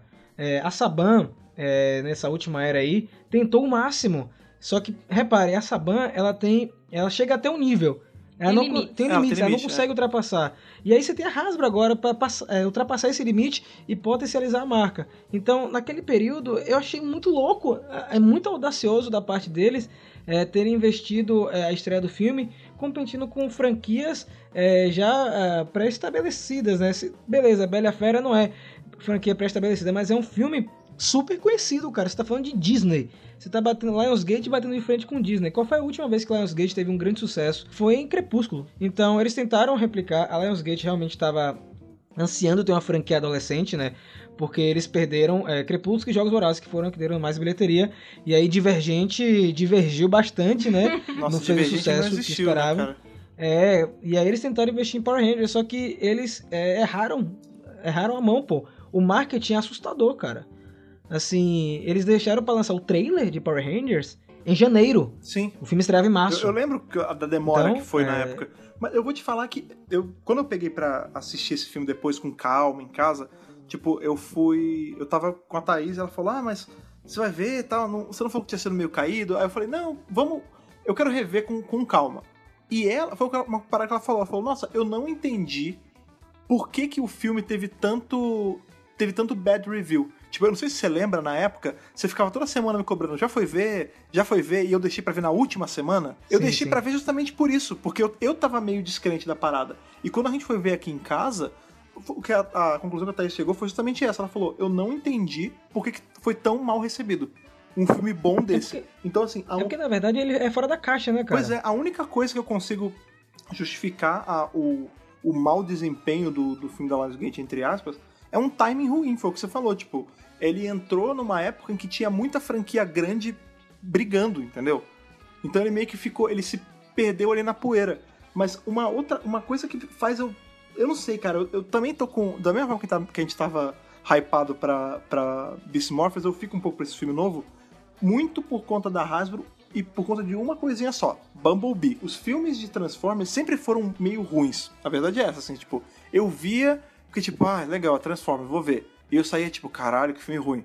Quando veio, é, quando veio esse filme do Bumblebee, tipo, foi literalmente eles fazendo isso, tipo, uma franquia que eles sabem que tava já com o pé na cova, que tava se sustentando aí por aparelhos com a explosão do Michael Bay, e eles pegam e fazem esse novo do Bumblebee totalmente diferente, totalmente independente, Tem até. Você tinha comentado o nome do estúdio semana passada, Rafa. Allspark. É, o Allspark, exatamente. Eles fazem a parada toda bonitinha e deu um, um produto final ótimo, entendeu? Eu não consigo imaginar um filme novo de Power Rangers na fase Hasbro da franquia não seguir por essa linha, entendeu? De disrupção mesmo. Do tipo, beleza, a gente tinha um produto que tava mal, mas eu consigo dar esse, esse jump start nele e ele cresce e vira um filme muito bom. Eu acho também que é, foram duas coisas, né? Foi isso que você falou, e eu acho que o marketing também foi muito mal feito.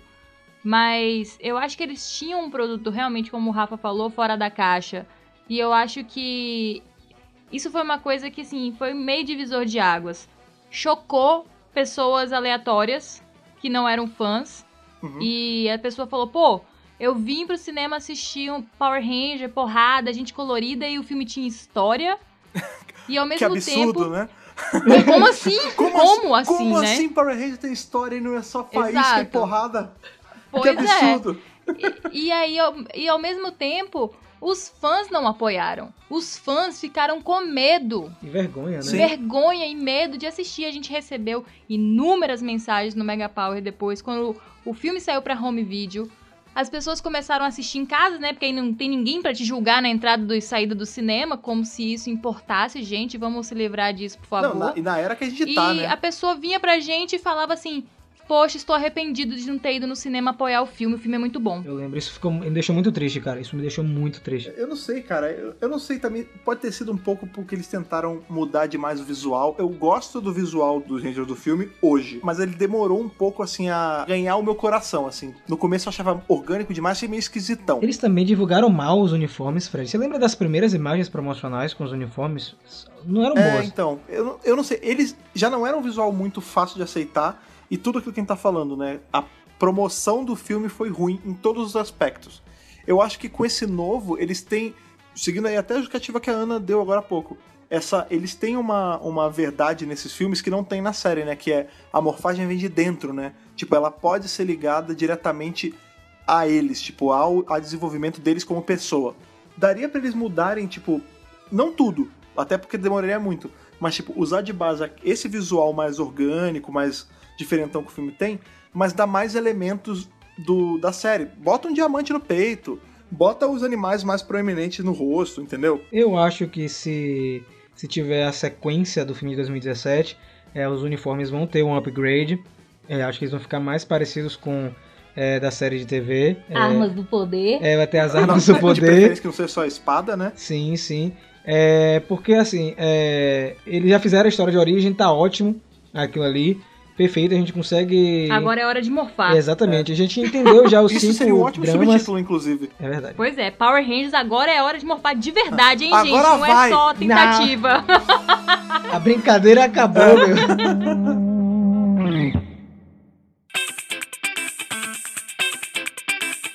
Agora vamos, vamos- vamos torcer, né? A gente também tem que estar sempre esperando que não aconteça o que a gente quer. Sim. É, e se rebutarem de alguma forma, é, eu sempre vou estar apoiando, porque eu sou fã de Power Rangers, eu apoio é, tudo que sai de Power Rangers. Sim. Novos cinco adolescentes com, Com garras. garras. É, a gente tá aí pra Ó, apoiar. são, tem três coisas aí. Uma, só pra fechar isso das coisas, expectativas pra caso eles mantenham o elenco.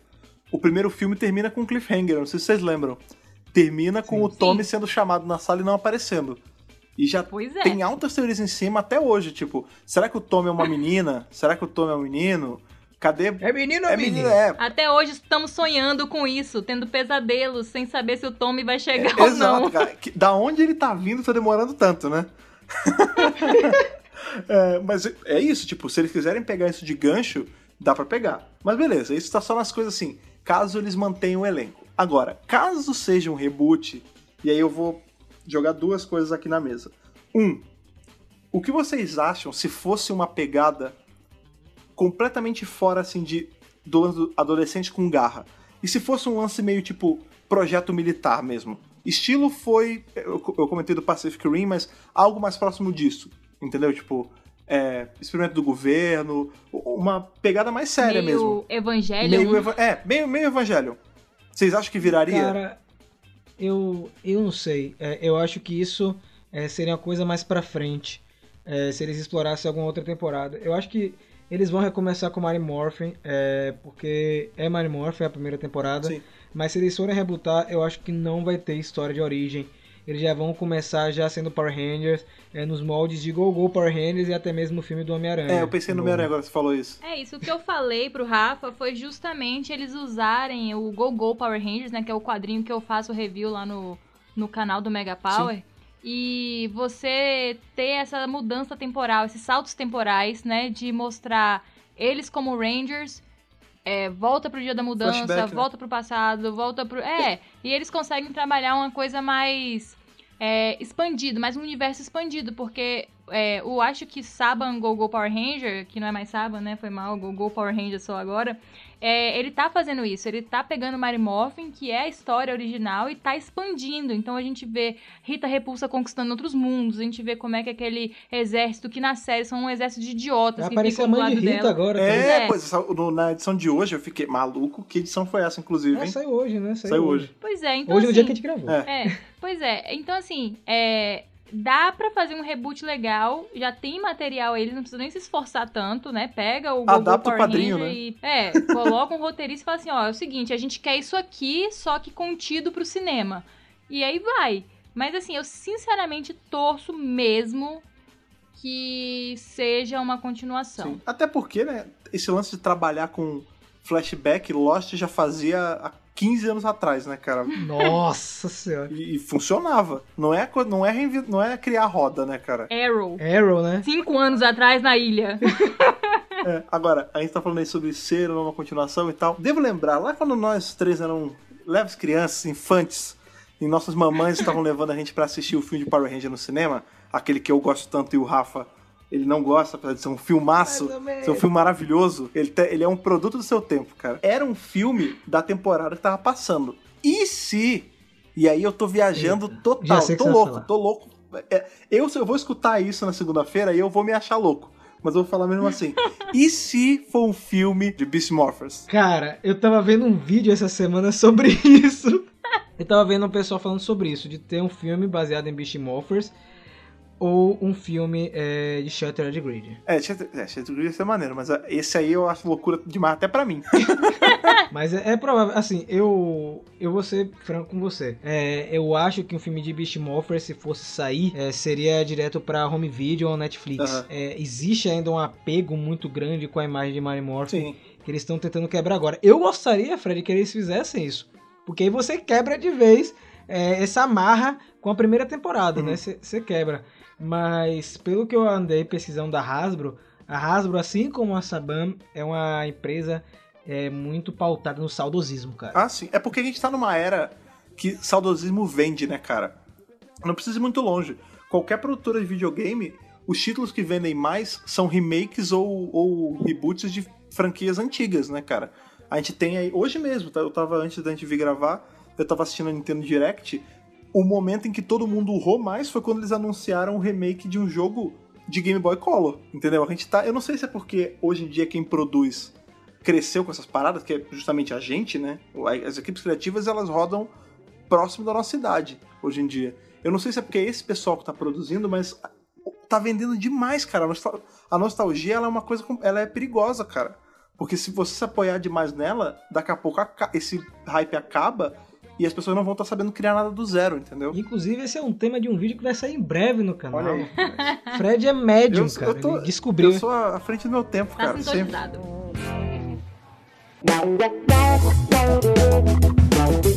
Ok, eu acho que agora, agora é o momento da gente. a- a- as nossas cabeças, vocês estão ouvindo a gente em casa? Vocês não têm ideia de como são nossos cérebros agora, que a gente já pensou em tanta coisa, em tanta teoria, em tanta. em tanto pode e não pode, que a gente tá precisando descansar um pouco, cara. Essa é a hora que a gente vai levantar a bola pra vocês, pra vocês continuarem falando, assim como essa semana a gente teve uma participação maravilhosa, como sempre. Falem pra gente o que que dessas sandices que a gente falou hoje vocês acham que vai acontecer e o que que vocês acham que não vai e qual das coisas que a gente não falou vocês acham que pode ser jogado aqui na mesa. Então, pra isso, vocês precisam aí do nosso e-mail de sempre, que o Rafa vai lembrar pra gente agora. Mandem gente para o megapowerbrasil.gmail.com com o assunto podcast. É, se seu e-mail não foi lido é, aqui no programa, não se preocupe, porque ele foi lido é, lá no computador. A gente não lê aqui no programa, a gente leu no computador, a gente viu sua mensagem, sua crítica, sua sugestão. Fica tranquilo quanto a isso. Sim, e o que, que você faz também, porque, novamente, né, cara, o Centro de Comando, ele ainda é um podcast muito jovem aí na Podosfera. Então, às vezes você tá ouvindo a gente aí pelo site, mas você tem que ficar vindo no site para poder escutar. Sendo que você pode assinar o nosso feed em vários lugares. Que lugares são esses, Rafa? Então, vamos lá no Spotify e no iTunes, cara. E quando for lá, gente, avalia também o que é que você achou do podcast. No iTunes tem essa ferramenta. Eu vi que deixaram um comentário lá. Muito obrigado pelo comentário. Então, avalie o podcast, é importante pra gente saber o que é que você tá achando. Mas tem também outras duas coisas muito importantes que essa eu vou pedir aí pra Ana falar. A gente também tá no YouTube, obviamente, né, cara? Um canal, um dos canais que tá mais crescendo no YouTube, que é o que eu assisto mais. Qual é o canal do Mega Power Brasil lá no YouTube, Ana? Bem fácil, gente. Digita lá no YouTube Mega Power Brasil, só tem a Sim. gente. Vão lá, se inscrevam no canal, cliquem no Power Sino de notificações para fazer parte do Squad do Poder. Você sabe, você tá aqui assistindo esse episódio, provavelmente você já é parte do Squad. Ouvindo, Ouvindo. É, ouvindo o vício do vídeo. Você tá aqui ouvindo esse podcast. Vamos fazer parte do Squad junto, vamos seguir nas nossas redes sociais. Tudo arroba Megapower Brasil, que sai muita novidade, Não tem erro, gente. né? Não tem Exato, erro. incluindo também o Instagram, que é aquela que a gente tá querendo aí bombar pra chegar nos 10 mil. Então lembra pro pessoal também o Instagram, só pra eles não esquecerem. Arroba Megapower Brasil, vão lá. A gente teve um baque aí de seguidores, né? O Instagram deu uma louca aí de bug de, de seguidores. Mas a gente con- continua a gente firme e recupera, forte aí. é, é, para chegar aos 10 mil, para justamente, gente, é, fazer com que os conteúdos que a gente produz cheguem mais rápido para você. É, os 10 mil seguidores é para ativar uma série de ferramentas que ajuda ao centro de comando chegar até você, os vídeos e as matérias no Exato, site. ainda mais agora que a gente tá aí, que é, é- o Mega Power Brasil, ele não é só um site, mais que inclusive você pode acessar indo em megapowerbrasil.com. Ele não é só um site, ele não é só mais um canal do YouTube, a gente é um- uma central de entretenimento. Então, acompanha a gente, siga a gente em todos os canais. Muito obrigado mais uma vez por terem sintonizado aqui com o Mega Power Brasil. Continue irradiando em outras frequências conosco e nos vemos em breve e que o poder o proteja.